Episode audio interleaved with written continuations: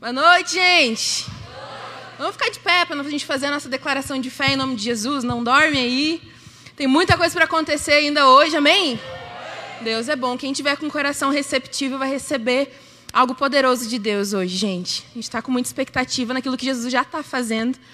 E quando o nosso coração está com uma semente boa, gente, a gente precisa lembrar que a palavra do Senhor ela é perfeita. Ela tem um poder para transformar tudo o que nós precisamos.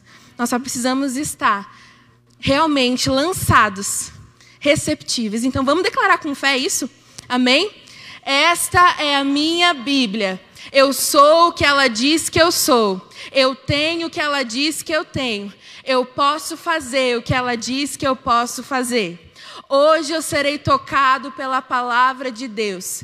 Eu audaciosamente confesso que a minha mente está alerta, o meu coração está receptivo e eu estou pronto para receber a incorruptível, a indestrutível, sempre viva semente da palavra de Deus. Eu nunca mais serei o mesmo, nunca, nunca, nunca. No nome de Jesus, amém. Glória a Deus. Você pode aplaudir a Jesus?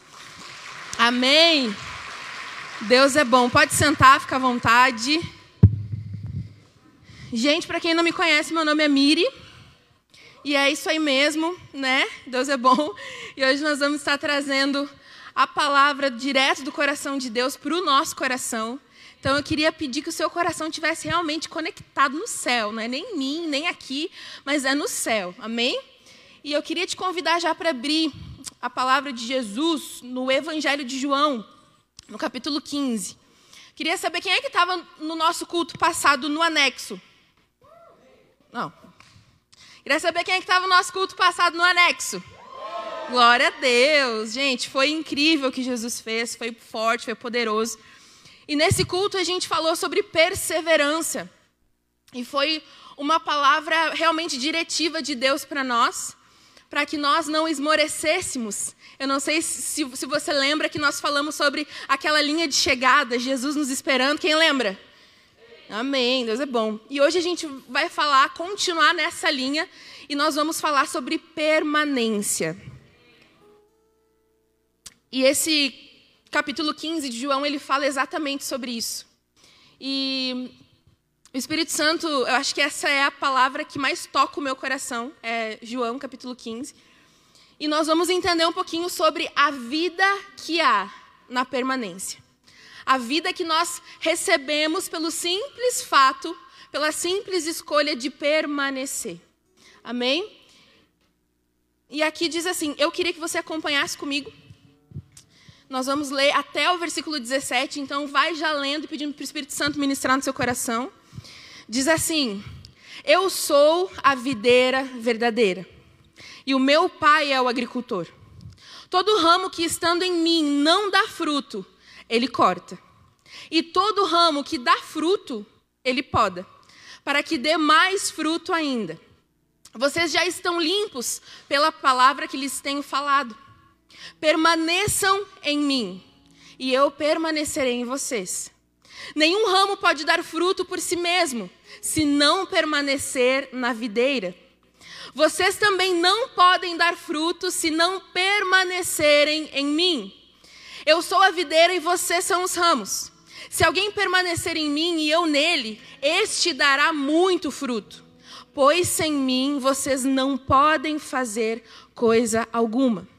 Se alguém não permanecer em mim, será como um ramo que é jogado fora e seca. Tais ramos são apanhados, lançados ao fogo e completamente queimados. Se vocês permanecerem em mim e as minhas palavras permanecerem em vocês, pedirão o que quiserem e lhes será concedido. O meu Pai é glorificado pelo fato de vocês darem muito fruto, e assim serão os meus discípulos. Como o Pai me amou, assim eu os amei. Permaneçam no meu amor. Se vocês obedecerem os meus mandamentos, permanecerão no meu amor, assim como tenho obedecido aos mandamentos de meu Pai, e em seu amor tenho permanecido. Tenho-lhes dito estas palavras para que a minha alegria esteja em vocês e a minha alegria de vocês seja completa. O meu mandamento é esse: Amem-se uns aos outros, como eu os amei. Ninguém tem maior amor do que aquele que dá vida pelos seus amigos. Vocês serão os meus amigos, se fizerem o que eu ordeno. Já não os chamo mais de servos, porque o servo não sabe o que o seu senhor faz. Em vez disso, eu os tenho chamado amigos, porque tudo que eu ouvi de meu pai eu tornei conhecido a vocês.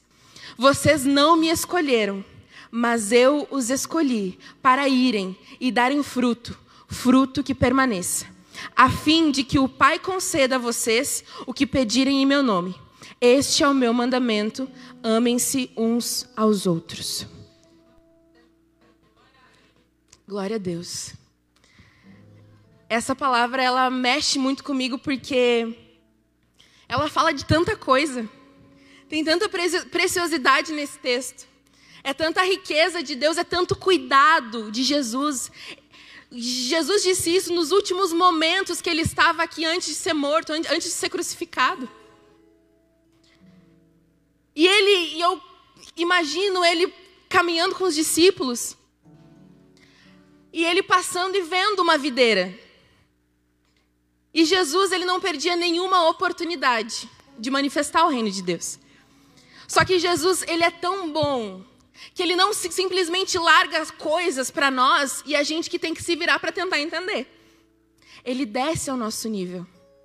Ele agacha e olha nos nossos olhos, como um adulto faz com uma criança. E ele desce ao nível dos discípulos de entendimento, para que eles entendessem aquilo que Jesus estava falando. E ele falava: Olha, vocês estão vendo essa videira? Eu sou a videira. E o meu pai é o agricultor. Só que Jesus, ele não nos deixa fora dos, dos planos dele. E ele falou: e vocês são os ramos. E a palavra-chave de todo esse texto, a gente leu várias vezes, é: permaneçam em mim, permaneçam no meu amor, estejam em mim, eu vou permanecer em vocês, que a palavra permaneça. E por que, que Jesus foi tão incisivo nessa palavra? Por que, que ele tem que, teve que falar tantas vezes dessa palavra? Ele repetiu tantas vezes. E a gente entende que na Bíblia, a repetição, quando há uma repetição contínua, é porque a gente, ó, é, é, é uma coisa importante. É algo importante que a gente tem que parar e refletir. O que, que ele está dizendo? Existe, uma, existe algo muito profundo aqui. E Jesus, desde aquele tempo, ele já considerava a inconstância humana. Ele já entendia que isso seria algo que seria muito nocivo à nossa caminhada com Jesus. A inconstância, a oscilação.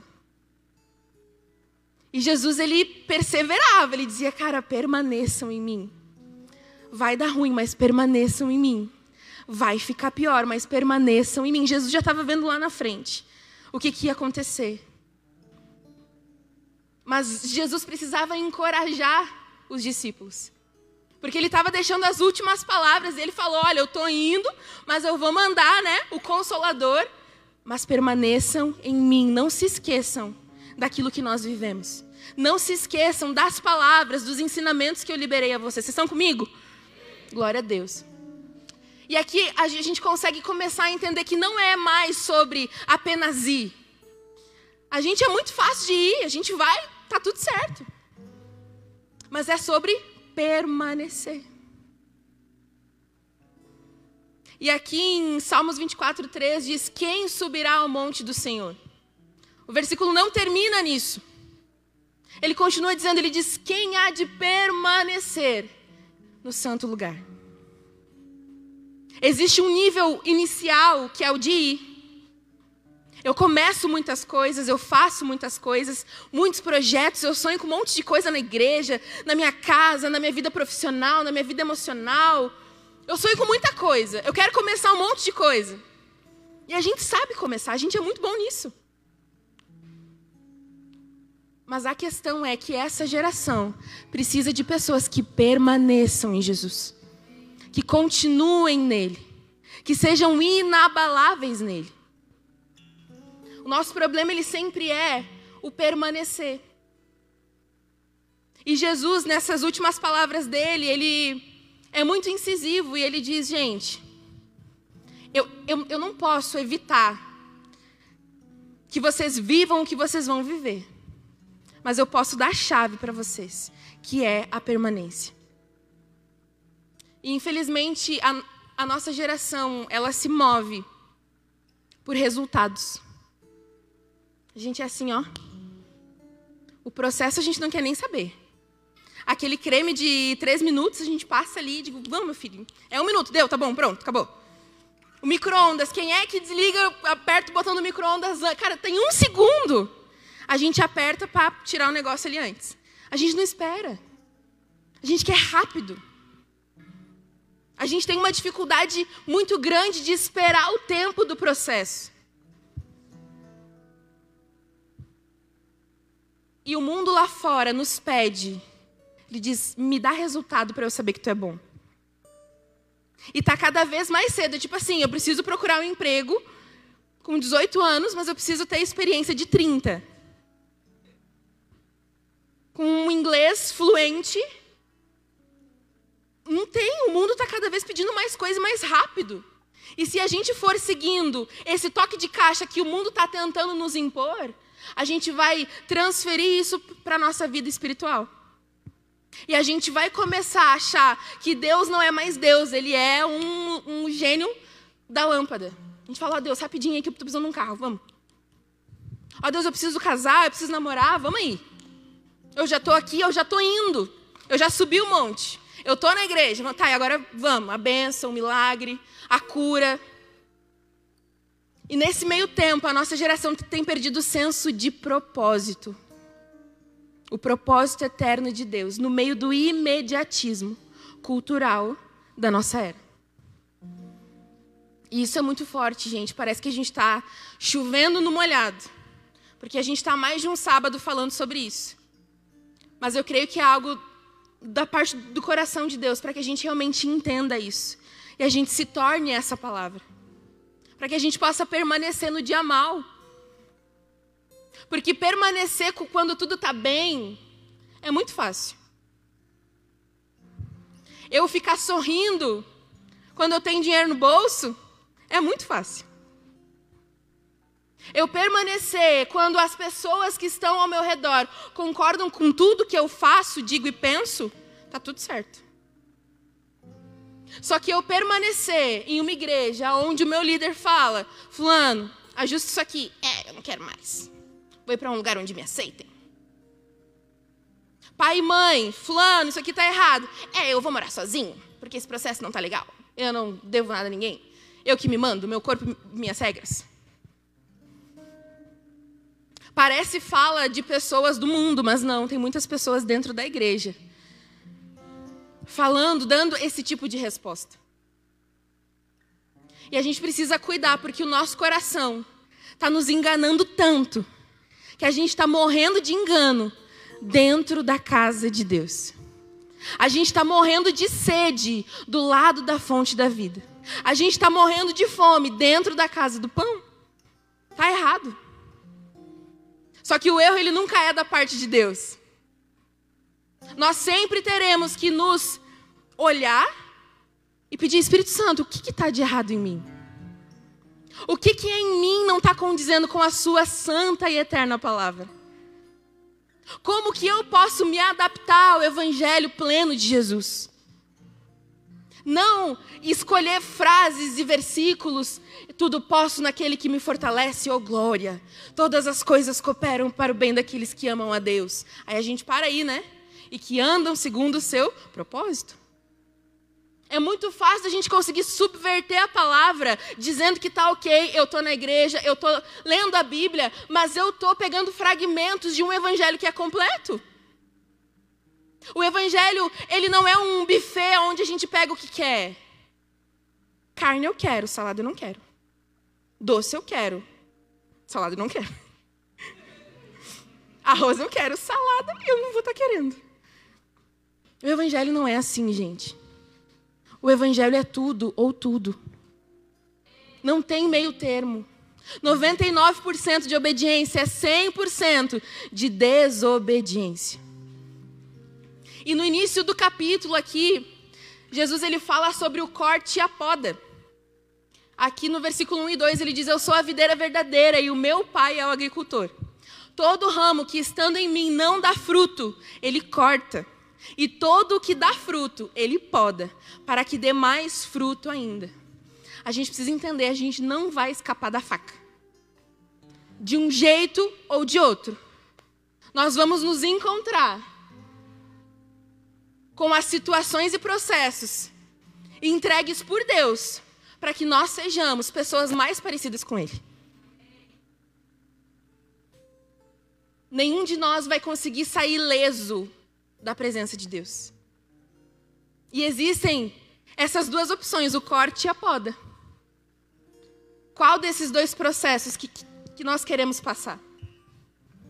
Ah, Miri, tá, mas o corte corta e a poda também corta. Não, é diferente.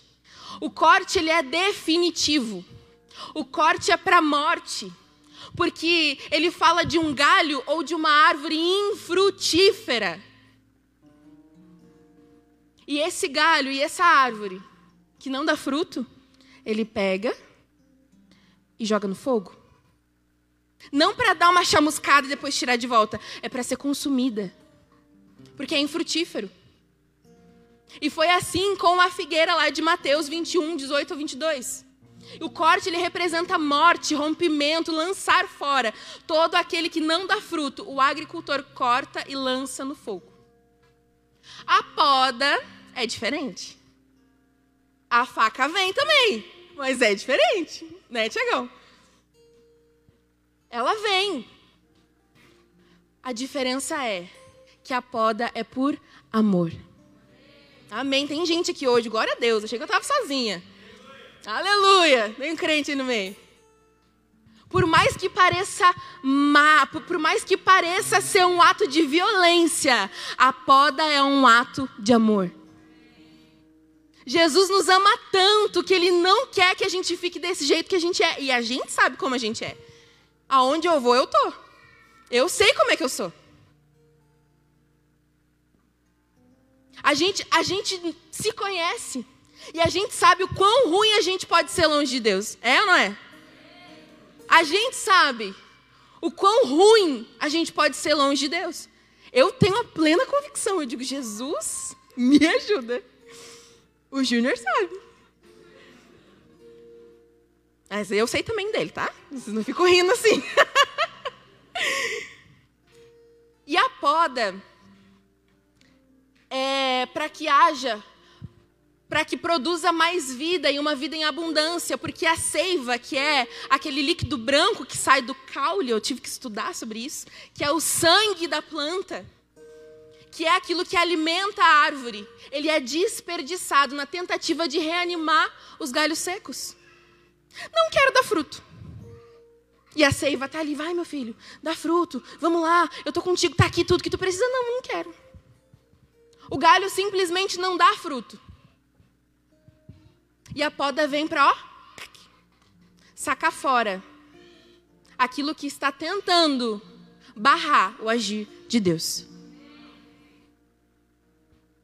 E aqui ele fala sobre galhos saudáveis. Agora que houve a poda em que o galho seco foi, foi cortado, agora se concentra em galhos saudáveis, potencialmente vivos, galhos que vão surgindo de uma planta aparentemente inerte e seca e que ressurge de uma nova oportunidade de florir e frutificar. Embelezar a natureza, dar frutos e frutos que alimentem os que estão próximos de nós. A poda gera um renovar de vida, uma esperança de renascer e de cumprir com a razão de ser, que é dar fruto e fruto que permaneça. Sendo no corte ou na poda, nós não sairemos ilesos da presença de Deus.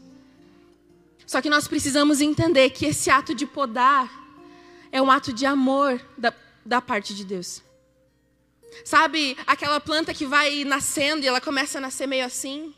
Aí a pessoa vai lá e bota um palitinho de picolé e a planta fica assim. A gente olha e fala assim: nossa, para que amarrar a planta? Ela estava nascendo bonitinha, deixa ela livre viver. Ela, agora ela está ali engessada no palito de picolé. Não. Porque essa planta não é uma simples planta, ela é uma árvore. E se ela continuasse crescendo, torta para o lado, uma hora ela ia crescer, crescer, crescer para o lado e ela ia cair, romper, quebrar a raiz. A gente não entende o porquê.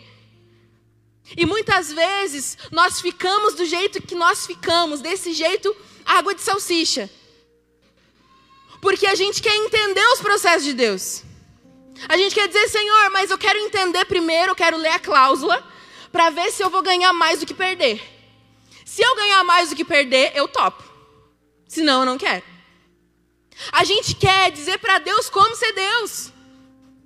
E dizer, Deus, o Senhor é o oleiro, eu sou o barro, mas eu sou um barro meio assim, não sou qualquer tipo de barro, não. O Senhor tem que respeitar a minha história. Gente, geralmente a gente está falando isso para Deus.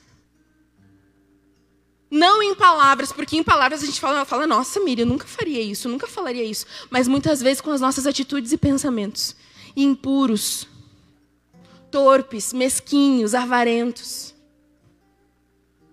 Nós precisamos constantemente sermos limpos pelo agricultor. Ele está cuidando de uma grande plantação. E a vontade de Deus nunca é lançar ninguém fora. Essa não é a vontade de Deus. A vontade plena de Deus e perfeita é que nós demos frutos, para que nós sejamos frutíferos.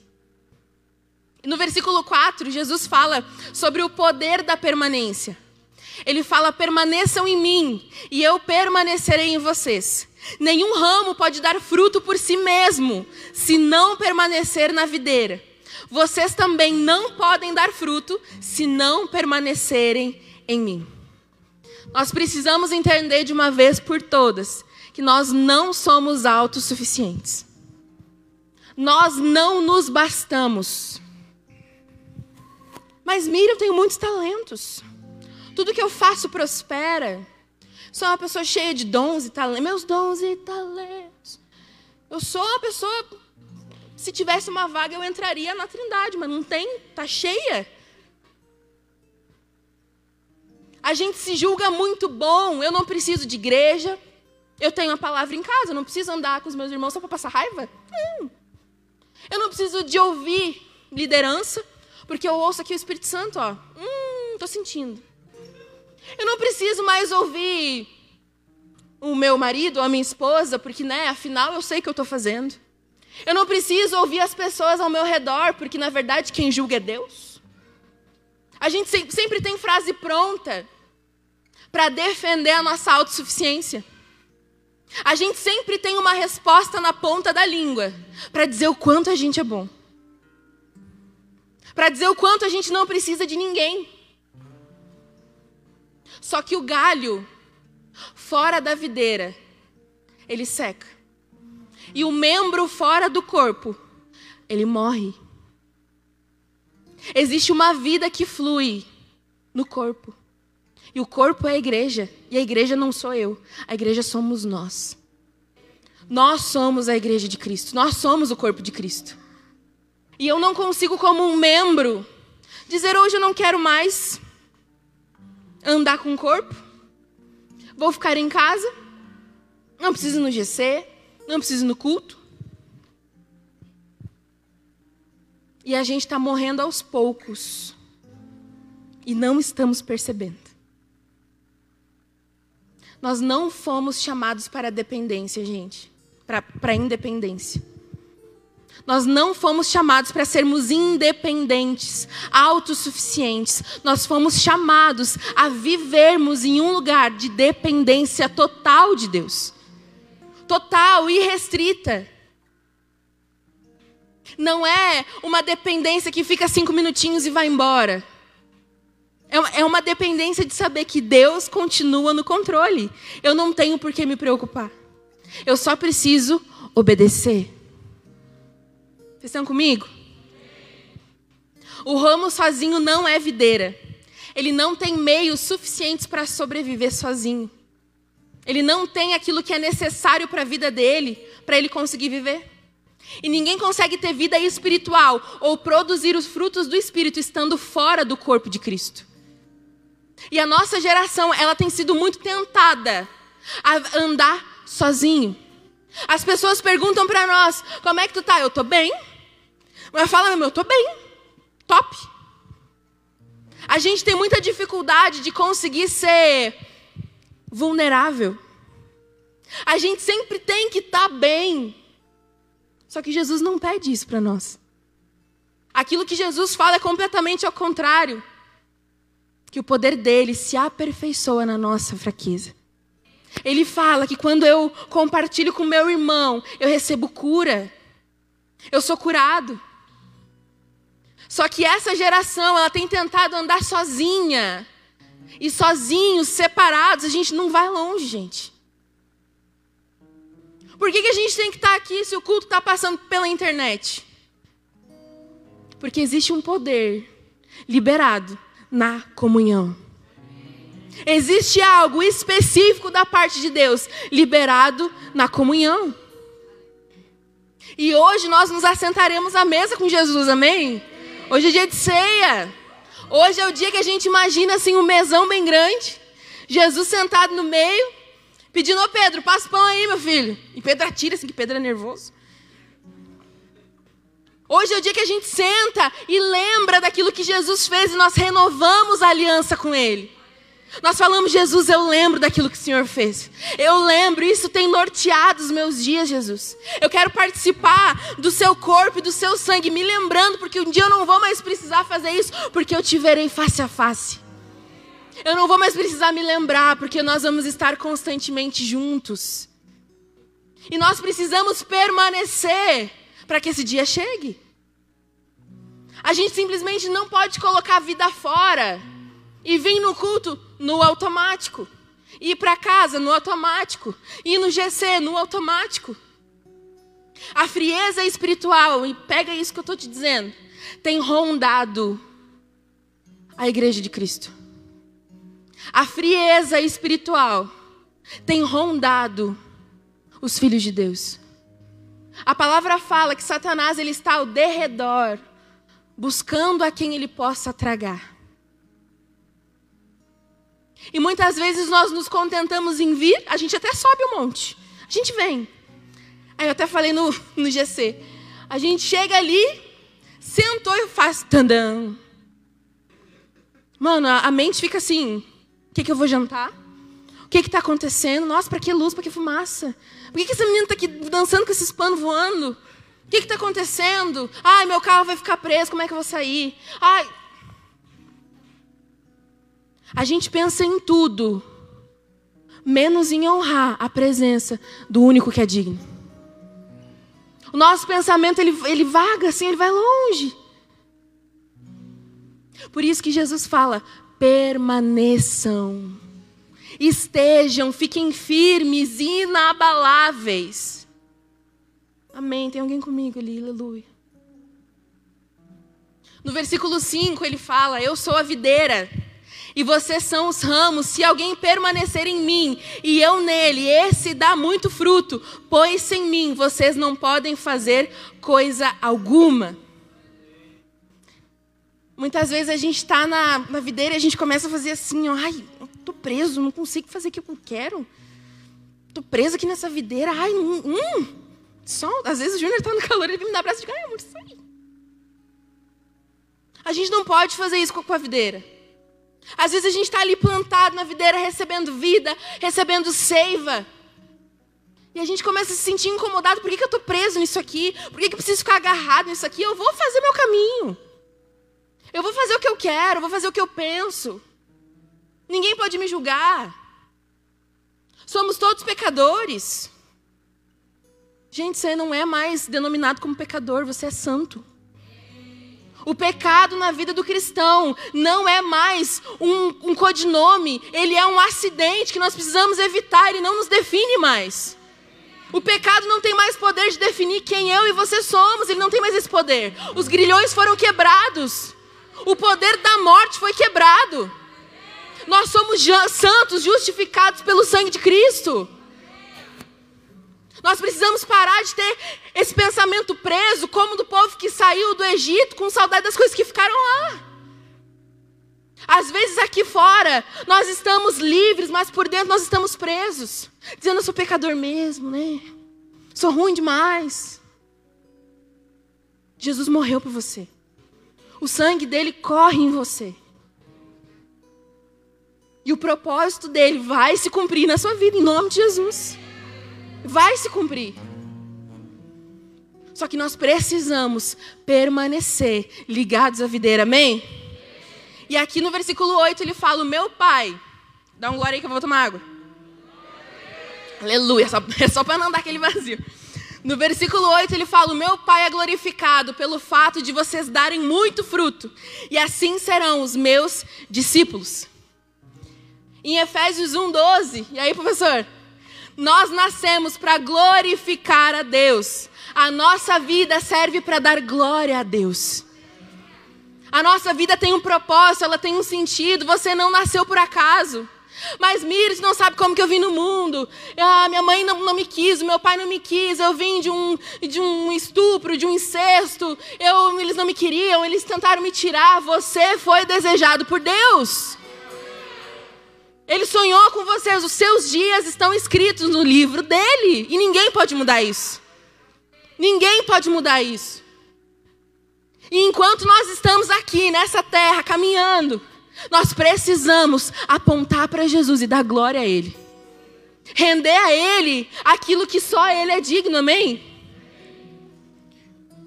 E aqui ele fala: O meu Pai é glorificado. Você, mire, mas como é que eu glorifico a Deus? Deus é glorificado pelo fato de você dar fruto, fruto em abundância e fruto que permaneça. Às vezes nós queremos reinventar a roda, né? Tentar descobrir como que eu posso glorificar a Deus de uma forma que ninguém fez. Pesquisar. Nós não fomos chamados para reinventar, para ter uma nova revelação. Nós fomos chamados para andar na palavra que existe antes da fundação do mundo. Nós fomos chamados para a obediência de Deus. Nós fomos chamados para isso. E no versículo nós vemos que através dos nossos muitos frutos, nós glorificamos a Deus. A poda serve. Eu podia dar cinco maçãs. Eu estou dando maçã, está tudo certo. Eu estou lá dando cinco maçãs. E eu olho, tá vindo o agricultor, e eu digo, ué, estou dando frutos, está tudo certo? Ele vem e começa, e eu, ai, ai. Cortando meu ego, minha autossuficiência. Ai, o que, que é isso? Mas isso aqui estava aqui, eu estou dando fruto? Ai, falaram comigo do jeito que eu não gostei, eu fiquei brava. Ai, o que está acontecendo? Mas Jesus, eu estou dando fruto. E ele sorrindo assim, eu reclamando, e ele rindo e cortando. E eu não entendo por que, que ele está fazendo isso. Só que a poda vem para que nós possamos dar mais frutos. Mais frutos. Se eu dou cinco, eu vou dar dez. Se eu dou dez, eu vou dar trinta. Se eu dou trinta, eu vou dar mil. Porque nós fomos chamados para frutificação, amém? Nós fomos chamados para isso. Enquanto a gente tentar entender os processos, os propósitos e os projetos de Deus, a gente vai ficar reclamando. E sendo uma planta braba, sabe aquela planta que ela faz assim? A gente vai ser essa planta que dá coceira nos outros. Nós fomos chamados para ser árvores frutíferas. Frutíferas. E a poda vem para que nós possamos dar mais frutos. E aqui em João 15, do 9 ao 10, diz: Como meu Pai me amou, assim, assim eu os amei. Permaneçam no meu amor. Se vocês obede obedecerem aos meus mandamentos, permanecerão no meu amor assim como eu tenho obedecido aos mandamentos de meu Pai, e em seu amor permaneço. E João 15, 12 diz: O meu mandamento é esse: amem-se uns aos outros, como eu vos amei. Gente, nós somos frutos da permanência de Jesus em obediência e em amor a Deus. Nós somos frutos da permanência de Jesus na cruz. Nós somos frutos da obediência radical de Jesus. Você consegue ter a dimensão disso? Que Jesus permaneceu por mim e por você. Ele não tinha pecado, ele não tinha por que morrer. Era o nosso lugar. Mas ele não desistiu. Porque ele disse: Cara, se tem uma chance de eu trazer os meus irmãos de volta, eu vou me tornar essa chance. Se é preciso um cordeiro puro e perfeito, morrer, eu vou me tornar. Eu vou morrer. O amor de Deus é um lugar onde nós devemos habitar, não visitar. Não pegar um pouquinho porque, ai, hoje eu vou conversar com o meu pastor. Hoje eu vou conversar com a minha tia que mora longe. Hoje eu vou conversar com o meu chefe. O amor de Deus não é para aquela situação onde nós queremos algo em troca, a gente se cinge de amor, dizendo: Jesus, eu não posso xingar Fulano, porque afinal Fulano tem algo que eu quero. Então eu me cinjo de um amor para não xingar o irmão. Só que não foi para isso que Jesus mandou a gente viver. Ele disse para nós permanecermos no amor dele. E a permanência no amor de Deus é um lugar de habitação é um lugar de moradia. E nós só conseguiremos manifestar Cristo se permanecermos no amor dele. Nós precisamos permanecer na dependência de Jesus. Tantas são as situações que vão se levantar assim que nós levantarmos daqui e irmos embora. Para que você tenha uma oportunidade de ser autossuficiente para que eu e você tenhamos uma oportunidade de descer da cruz, amarrar o cabelo, bater palminha e dizer: aqui comigo não. A gente é assim, gente. Dentro de mim e de você existe uma luta travada, carne e espírito.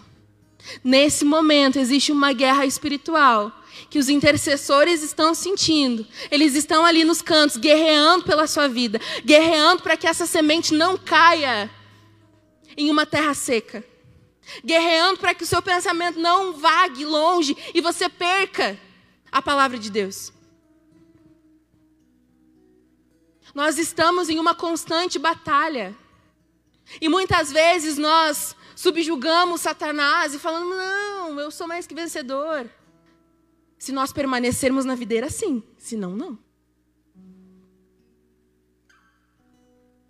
Nós precisamos permanecer na dependência de Deus.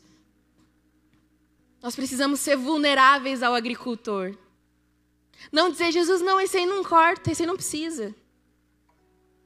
Dizer, Jesus, arranca tudo que não for seu. Tira tudo que não é seu de mim. Pode arrancar. Se precisar me deixar só no caule, pode fazer. Eu só não quero ficar longe de você, Jesus. Eu só não quero andar distante achando que eu estou perto. Eu só não quero andar afastado de Jesus, achando que eu estou no corpo. E Satanás, ele não tem tentado lançar mentiras na nossa mente. Ele tem tentado nos enganar com meias verdades. É ir até um ponto, mas estagnar, parar. Afinal, eu não preciso continuar, eu não preciso perseverar.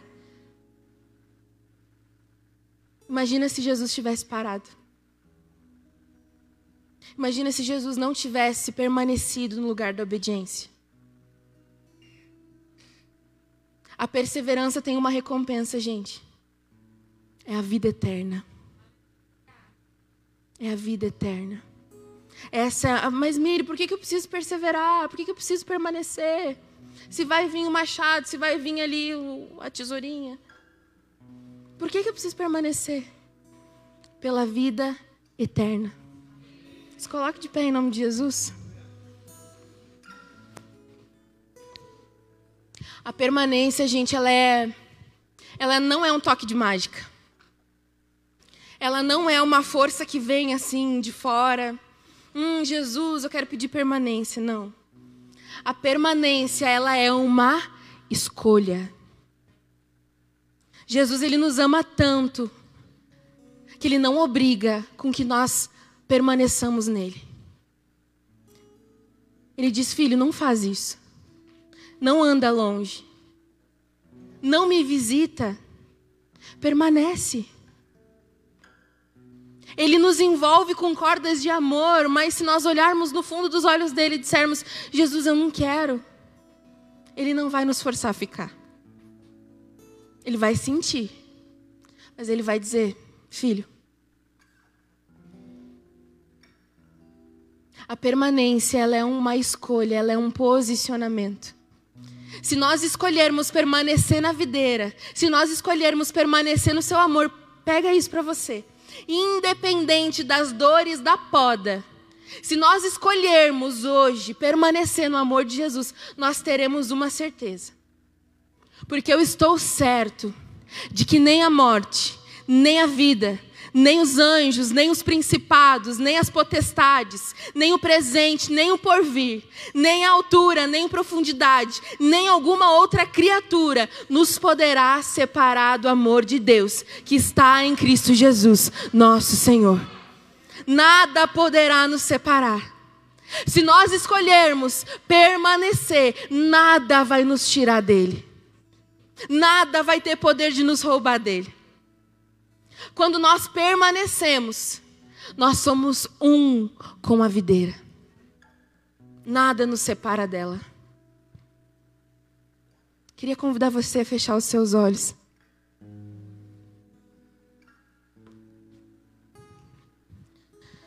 Nós fomos chamados não apenas para dar frutos, mas sim frutos em abundância. E não somente frutos em abundância, mas frutos que permaneçam. Frutos que não pereçam no meio do caminho. Eu queria te perguntar: aquilo que você está gerando hoje, você está gerando para a vida eterna? Quando Jesus voltar, naquele grande dia, os frutos que você apresentar, eles vão permanecer ou eles vão ser consumidos? Pelo que, que você tem gastado a sua vida? Será que talvez seja para relutar contra a poda? Você tem vivido por resultados? Ou para ser uma resposta para essa geração em gerar frutos?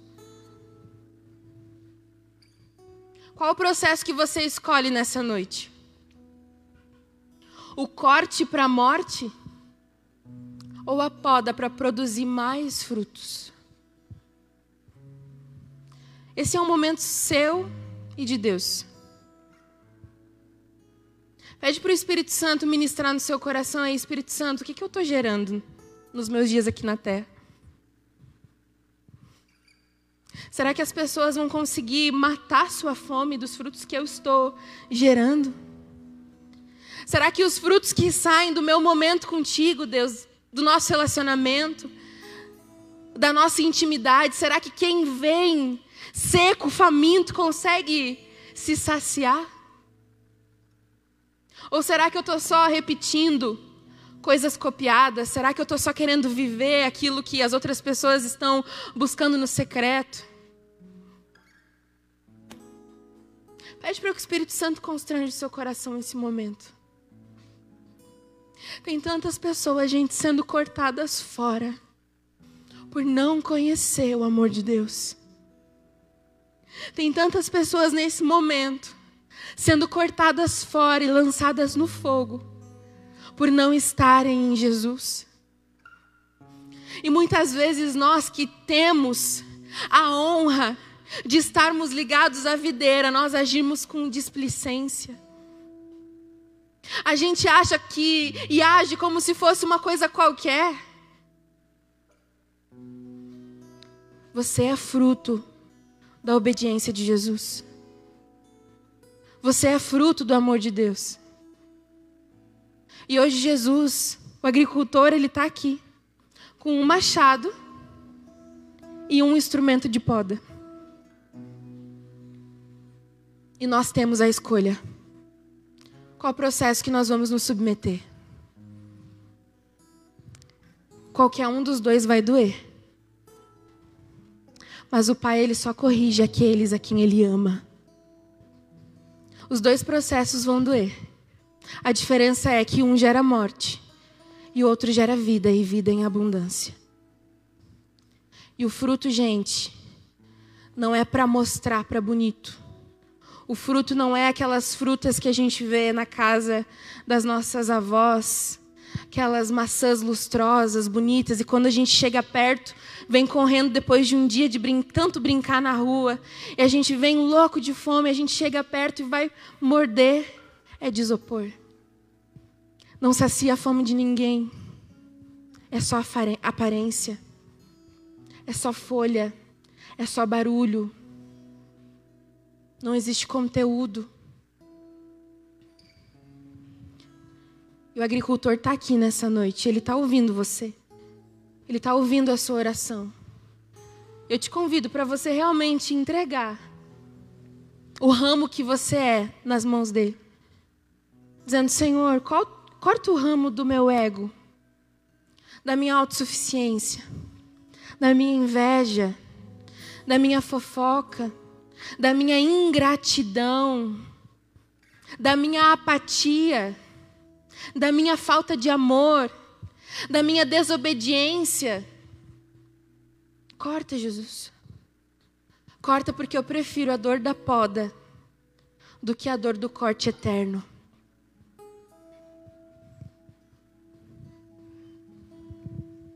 E se você não sabe em que processo você está, ou sabe que você está caminhando a passos largos em um encontro com o machado na raiz. Eu queria convidar você a vir aqui na frente. Nós queremos orar por você. Se você sente que você precisa realmente voltar para esse lugar.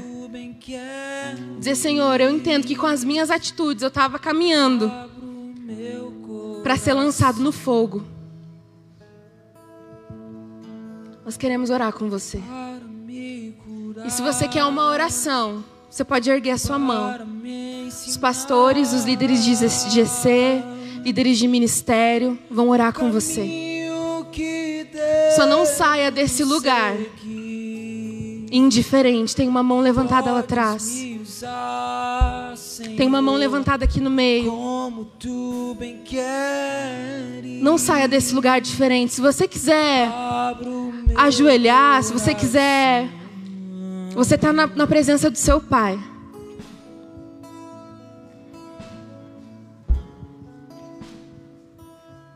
Louvar-te é bem mais do que eu mereço.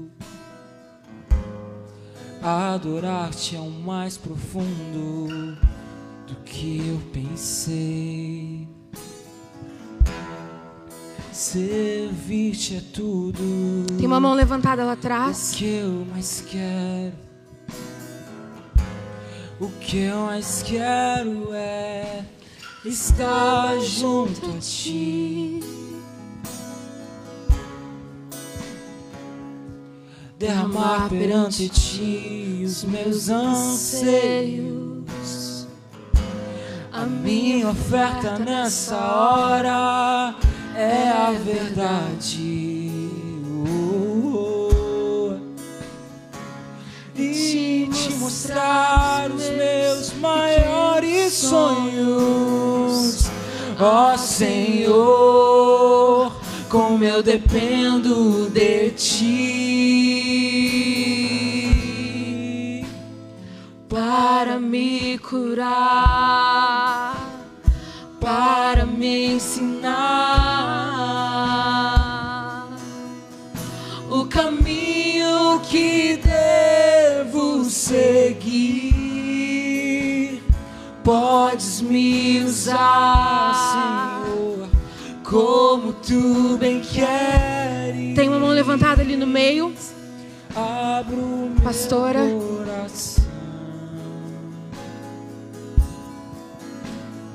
Para me curar, para me ensinar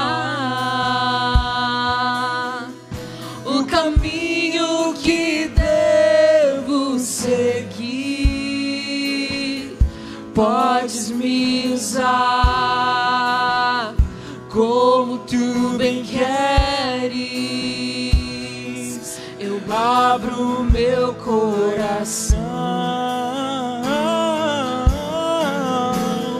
para me curar, para me ensinar um caminho que devo seguir. Podes me usar, Senhor, como tu bem queres. Uma mão levantada ali. Meu coração.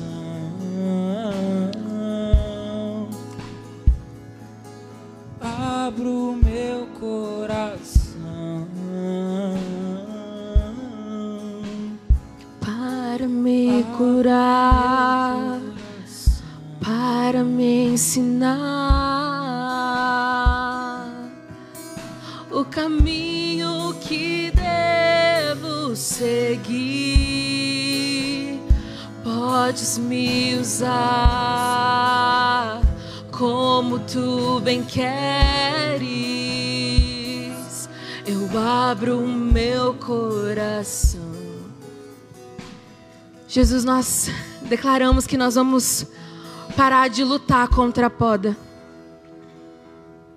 Nós não lutaremos mais, Jesus, contra os seus processos. Nós não lutaremos mais contra o seu amor, Jesus. O Senhor nos ama tanto que não deseja que nós permaneçamos do mesmo jeito. Espírito Santo, muito obrigada por nos amar. Muito obrigada por nos conduzir. Muito obrigada por ser o nosso ajudador, o nosso consolador. Oh Espírito Santo, muito obrigada por não desistir de nós. Espírito Santo, muito obrigada por estar conosco em todos os momentos da nossa vida. Senhor Jesus, muitas vezes nós lutamos contra o seu amor. Muitas vezes nós lutamos contra aquilo que nós não entendemos. Mas nós não fomos chamados para entender, Jesus. Nós fomos chamados para obedecer. Nós fomos chamados para permanecer. Jesus, tantas são as dúvidas em algumas mentes desse lugar. Tantas são as inseguranças, tantos são os medos, Jesus.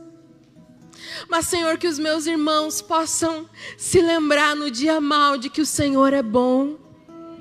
O Senhor é bom e o seu amor ele dura para sempre. O seu amor é fiel. No Senhor não existe sombra de variação. O Senhor é o mesmo ontem, hoje, será eternamente. O Senhor não volta atrás na sua palavra. O seu amor é furioso. O seu amor nos persegue, ele nos constrange. E o seu amor nos alcança. Espírito Santo, toma tudo que nós temos nessa noite. Muitos aqui acham que não tem quase nada para oferecer. Ele não quer nada, ele só quer o seu coração. Ele só quer a dependência do seu coração.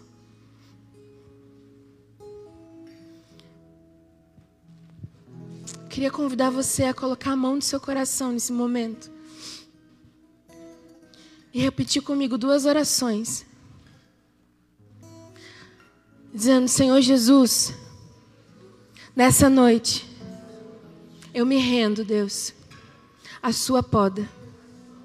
Eu reconheço o Senhor como meu único e suficiente Salvador. Escreva o meu nome no livro da vida. Repita comigo essa outra oração, Senhor Jesus. Eu que um dia estava em ti, mas me afastei. Eu andei longe, Jesus. Hoje, arrependido, eu volto, na certeza de que o Senhor me recebe de braços abertos, ainda com seus olhos fechados. Você que fez uma dessas duas orações, ou reconhecendo Jesus como seu único e suficiente Salvador, ou você que está retornando para esse amor furioso, eu queria convidar você a erguer a sua mão. Se existe alguém assim aqui nesse lugar. Glória a Deus, uma mão duas mãos levantadas, aleluia. Se existe mais alguém nessa condição, levanta sua mão, nós queremos te conhecer vai chegar perto de você um consolidador.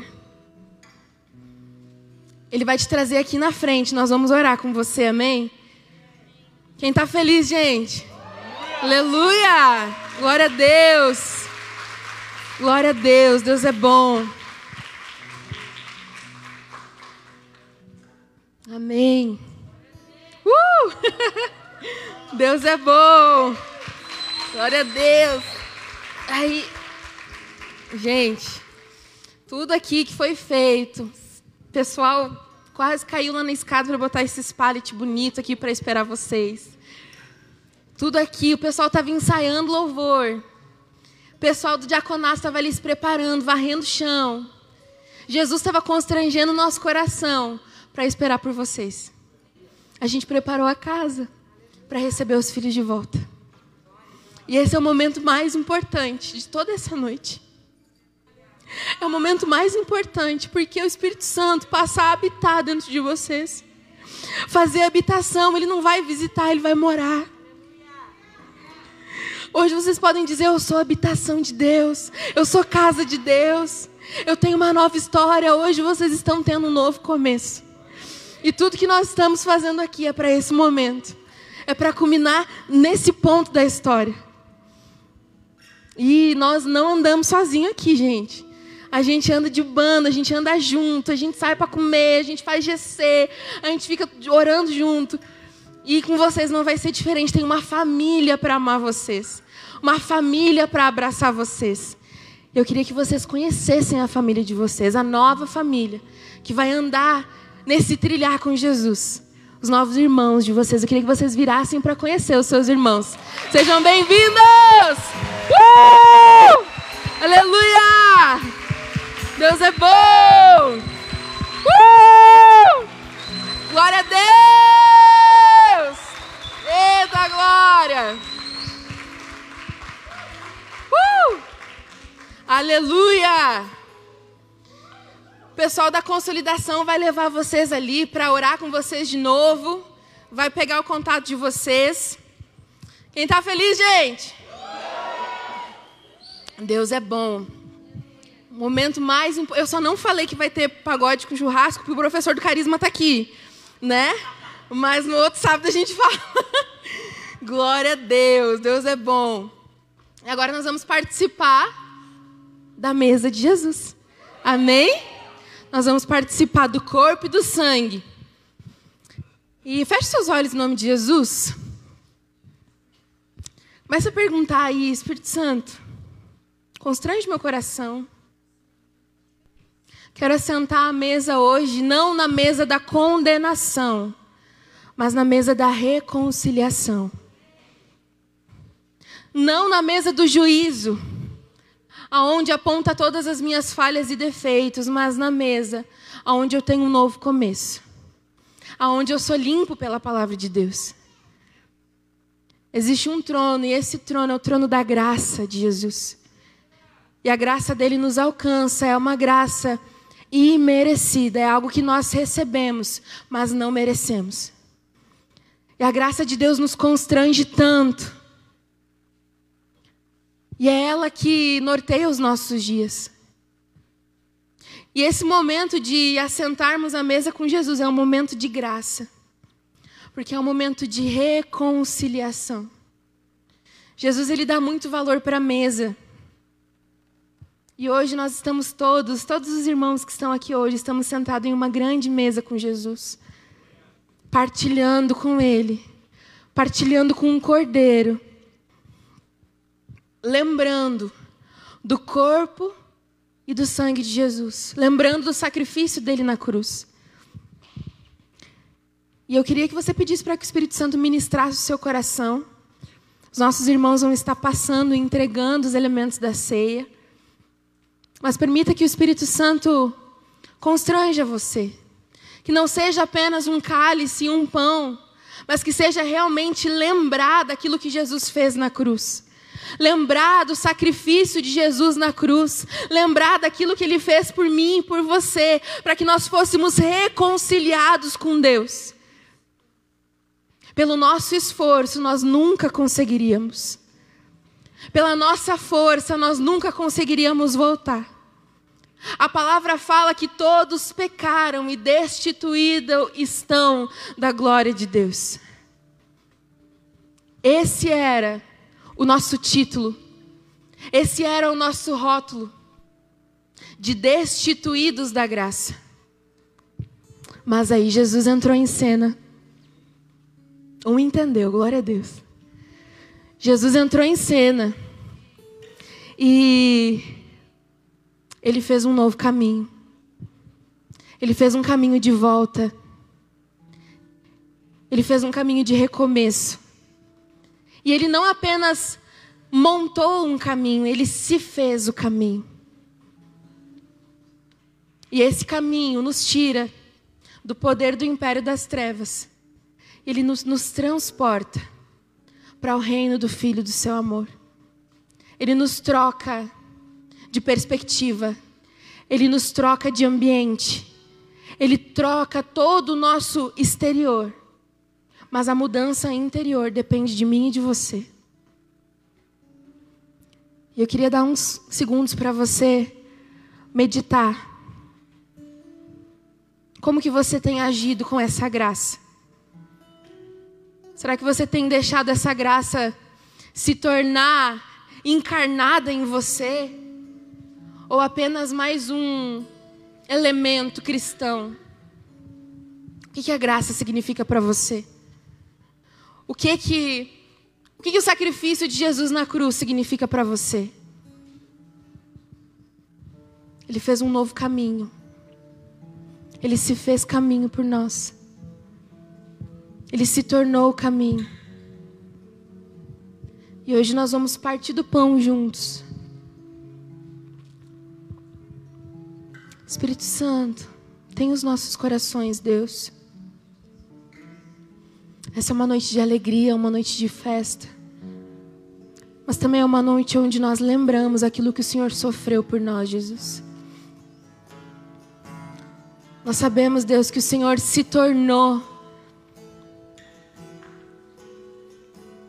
machucado, ferido, o Senhor foi pisado. Todo o pecado da humanidade, todas as transgressões da humanidade foram para você, Jesus. Que nós possamos lembrar do seu sacrifício e valorizarmos com a nossa vida a sua oferta. Jesus, você se entregou no nosso lugar. Você se deu por nós, você se colocou como uma oferta, como um sacrifício perfeito, Jesus. Espírito Santo, tem o nosso coração, Pai. Tem o nosso coração, Pai. Nós nos arrependemos dos nossos maus caminhos. Perdoa os nossos pecados, Jesus. Nós nos arrependemos de todas as vezes em que nós tentamos romper essa aliança contigo. Nós nos arrependemos, Jesus. Mas hoje nós nos assentamos à mesa com você, lembrando do seu sacrifício, lembrando da sua entrega e vivendo por algo maior. Sabendo que um dia aquele que foi ressuscitou, subiu ao céu e está nesse momento nos preparando morada, nos preparando lugar e esse mesmo que um dia morreu e ressuscitou e subiu aos céus, é o mesmo que vai descer. Nós iremos viver eternamente contigo, Jesus. Senhor Jesus, que essa expectativa da Sua volta possa nortear, Deus, todos os nossos dias aqui na terra. Que a expectativa do Seu retorno possa guiar todos os nossos dias, todos os nossos atos e pensamentos.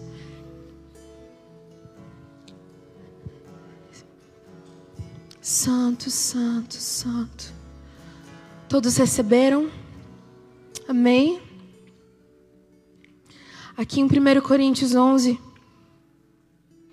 diz: Pois recebi do Senhor o que também entreguei a vocês que o Senhor Jesus, na noite em que foi traído, tomou o pão e, tendo dado graças, partiu e disse: Isso é o meu corpo que é dado em favor de vocês.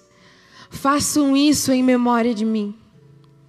Da mesma forma, depois da ceia, ele tomou o cálice e disse: Este cálice é a nova aliança no meu sangue. Façam isso sempre que o beberem em memória de mim. Porque sempre que comerem deste pão e beberem deste cálice, vocês anunciam a morte do Senhor até que ele venha. Vocês anunciam a morte do Senhor até que ele venha. Senhor, nós queremos participar da Sua mesa nesse momento. Provar, Deus, do Seu corpo e do Seu sangue. Renovarmos a nossa aliança e declararmos a anunciação da Sua morte, do Seu sacrifício, até que o Senhor venha. Vamos participar todos juntos em nome de Jesus?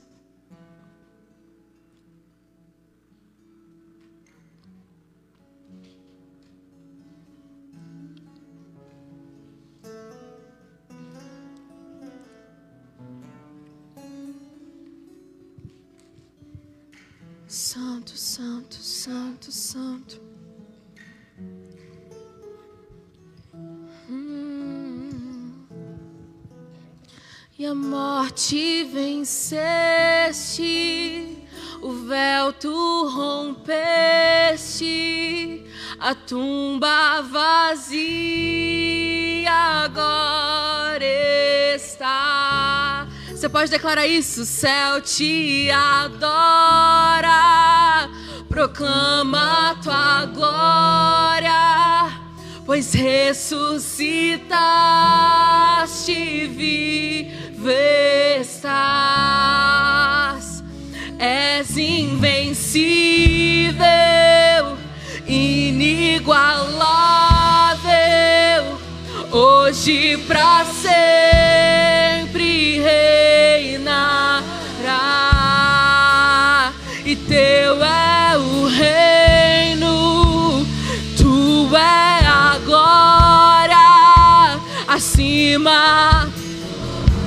Você pode erguer as suas mãos e declarar isso. Oh! E a morte venceste, o véu tu rompeste, a tumba vazia agora está. O céu te adora, proclama tua glória, pois ressuscitaste, vive está. És invencível, inigualável, hoje pra sempre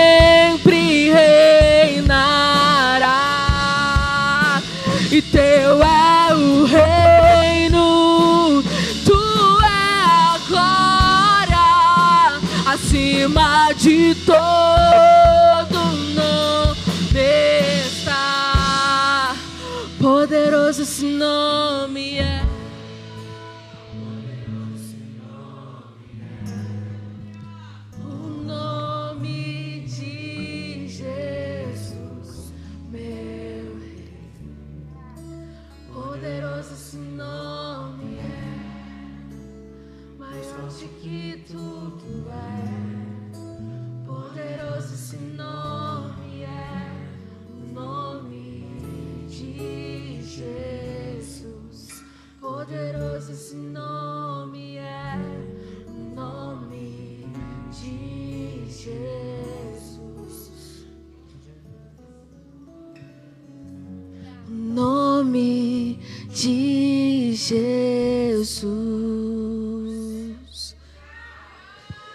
Santo é teu nome, Jesus. Santo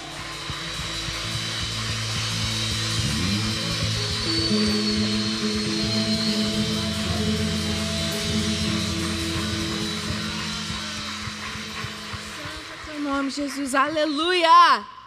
Você pode dar um glória aí? Uhul! Glória a Deus. Senta dois palitos rapidinho, que eu quero dar os avisos em nome de Jesus. Não dorme, não sai correndo. Presta atenção que tem coisa aqui que nós vamos falar para você não dizer que você não sabia do que estava acontecendo na sua casa, na sua igreja, amém? Todo domingo, às 10 da manhã e às 18, nós temos culto de. Essa celebração tá meio fraca, né? Culto de. Glória a Deus. Terça-feira, às 20 horas, culto. Culto fé. Na quinta, sexta e sábado, nós temos os nossos. GC. Gente, quem está nos visitando hoje, GC é um grupo de crescimento. É um grupo de comunhão. É gente que come. É um povo que se reúne em casa né, é o lugar onde, onde acontece o pastoreio, o acompanhamento. Então, não ande sozinho. Né? Isso que nós vivemos aqui em unidade, no corpo, é precioso demais. Mas também no, no pequeno grupo, quem estava no GC ontem, né? Estava uh, forte o negócio. Né? Então, a gente sabe o que acontece no GC. Existe cura, transformação, milagre, testemunho e comida. Né? Amém. Em nome de Jesus. Então não perca. Se você quer fazer parte, quer saber melhor o que, que é isso, fala com um do, do pessoal de preto que está por aí, um, um, obreiro, a gente passa para um para outro, alguém vai saber te dar as informações. Em nome de Jesus. Dia 3 do 10, nós temos classe de transferência. Vulgo amanhã, também pode ser. 3 do 10 e amanhã é a mesma coisa. Né? Nós temos classe de transferência. Você que já está quase um membro de visitar a igreja não seja um membro de visita, né? Faça parte dessa casa. A, cl a classe de transferência serve para você que está vindo de um outro ministério, você que já é batizado, mas estava parado, mas quer se membrar nessa igreja, né? Uh, então, essa classe de transferência é para você. Então, tem um time esperando você para explicar qual que é a história da nossa igreja, por que, que o símbolo da nossa igreja é uma pomba que desce para baixo e o nome é Lagoinha né, eles vão explicar para você. Né? Então a gente vai entender o que, que a nossa igreja preza, quais que são os fundamentos da nossa igreja, porque nós precisamos entender os pilares da nossa casa. Amém? Então é para que você possa pertencer a este lugar, a essa família e não andar sozinho. Amém? No dia 9 do 10 nós temos o culto Elas. Um culto lindo, florido para mulheres ali, ó, glória a Deus, o culto Elas quem estava no congresso? Amém. Foi poderoso, foi tremendo. Né? E o culto elas no dia 9 vai ser uma bênção. É às 16 horas. No dia 30 do 10, nós temos batismo no Legacy. Nós temos batismo aqui no nosso culto, na nossa casa. Então você está convidado a trazer balão, vuvuzela, cartolina, cartaz. Vai ter um povo descendo as águas aqui. Né? E nós somos a família espiritual desse pessoal que vai estar tá morrendo para o mundo e nascendo para Deus, amém? Então, venha fazendo barulho demais, em nome de Jesus. No dia 6 do 11, 6 de novembro, nós temos o segundo seminário de batalha espiritual. Quem estava no, no primeiro? Foi forte, né? Nós vamos ter o segundo, com mais preletores. Gente, vai ser poderoso. E assim, ó, o, o encontro, o encontro não, o seminário de batalha, ele vai começar à tarde e ele vai terminar no Legacy. Então o culto vai fazer parte de, desse cronograma, então vai ser forte demais. Então venha, traga, né, um cobertor, um agasalho, um ventilador para você poder ficar aqui e fazer morada na igreja nesse dia, em nome de Jesus. Né? Então é 20 reais o ingresso sem almoço e 35 com o almoço da Val, que é gostoso demais. É top demais. E nos dias 10, 11 e 12 de dezembro, encontro com Deus. Aleluia! Se você não foi, gente, quem já foi? O encontro com Deus é? Tremendo é? Glória a Deus. Gente, então não perde o encontro com Deus. 10, 11, 12 de dezembro. As inscrições estão abertas na Metanoia. Né? Então, não, mas o que é o encontro com Deus, Mire? É um final de semana onde a gente encontra com Deus. É uma bênção. Né? E é num sítio legal, é top, é assim, não tem como falar muita coisa. O pessoal da Metanoia está preparado para te falar todas as informações, formas de pagamento, tá tudo certo. 36 vezes no crediário e Deus abençoe, vai dar certo, gente. Coloque de pé em nome de Jesus. Vamos encerrar a reunião porque o culto não acaba, amém? o culto é constante. E só para te lembrar que em outubro inicia-se o Diaconato Kids. Então, se você tem filho, filha, sobrinho, alguém que é criança na sua casa, as crianças também servem na casa de Deus, amém? Então, está nascendo o Diaconato Kids, eles vão servir o corpo de Cristo já desde a tenridade, em nome de Jesus. Crianças de 4 a 12 anos. E maiores informações com o pastor Dorce e com a pastora Val. O DNA Kids está com as inscrições né, abertas. Um, para o seu filho também que quer fazer parte da dança, do time de adoração através da dança aqui na igreja. Né? Então imagina que o seu filho, a sua filha dançando para Jesus aqui no ministério é uma bênção demais. É só falar com a Laura, a líder do Ministério da Dança. O social está pedindo um quilo de alimento também. Né? Se você não puder trazer um quilo, traga dois em nome de Jesus, né? Então tem pessoas que estão se mantendo daquilo que eu e você trazemos para a casa de Deus. A nossa fidelidade, a nossa permanência em ser fiel afeta vidas, afeta famílias, né? Então permaneça entregando o seu melhor. As indústria, a indústria de artes está com as inscrições abertas. Você que quer aprender a tocar um instrumento, cantar, aula de voz, violão, teclado, bateria, está com as inscrições abertas. Salas de oração todos os dias à meia-noite, seis da manhã, meio-dia e seis da tarde. Tudo online para que você possa participar. Nós já estamos há mais de um ano com a sala ininterrupta. Amém? Isso é uma honra para nós de participarmos de uma casa que preza pela oração. Amém? Um, nas terças-feiras, às 21h30, na sala de oração, nós temos a sala de oração Kids. Amém? E no GC Kids nós temos nas quintas às 19h30. Amém? Em nome de Jesus, feche seus olhos aí, vamos orar.